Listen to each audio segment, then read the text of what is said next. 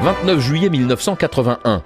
750 millions de téléspectateurs, un habitant de la planète sur six, assistent au mariage de Diana Spencer et du prince Charles, commenté en direct par Léon Zitrone. Ici Londres, où le grand chambellan de la cour vous convie, Son Altesse Royale le Prince Charles avec Lady Diana Spencer.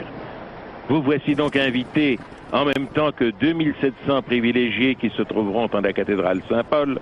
Fiacre, carrosse, laquais en livrée et tête couronnée parcourt 3 km entre Buckingham Palace et la cathédrale Saint-Paul. Un vrai conte de fées lorsqu'à l'église, la jeune fille donne son consentement. Charles Philip Arthur George, Diana Francis, so long as you both shall live.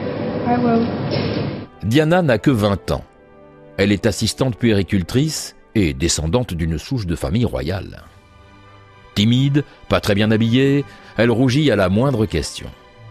Charles est de 13 ans son aîné. Le futur roi d'Angleterre n'est pas un grand playboy. Les refus se sont accumulés. La reine-mère, déjà 80 ans à l'époque, arrange les choses. Elle choisit cette jeune femme née de famille noble et éduquée pour faire un beau mariage. Mais celle qui est destinée à devenir reine d'Angleterre ne sera pas une jolie potiche. La transformation de la petite Diana Spencer est fascinante.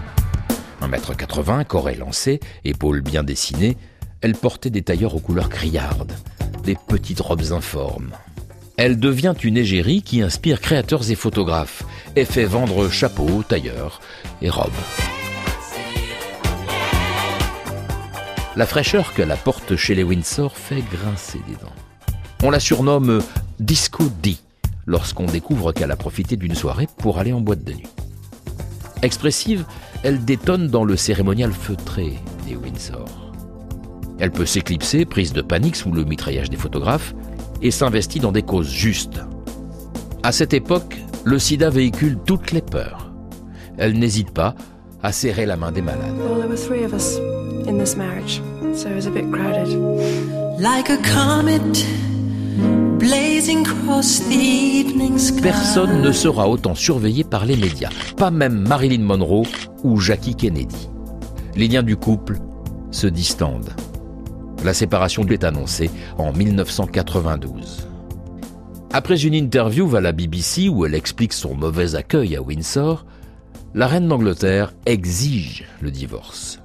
Lady Di, dans le cœur des foules, est toujours présente dans les médias par ses actions humanitaires. BBC News at 5 o'clock. This is Andrew Page. Lady Di meurt dans un accident de voiture sous le pont de l'Alma le 31 août 1997 avec son compagnon Dodi Al-Fayed alors qu'elle tente d'échapper au paparazzi.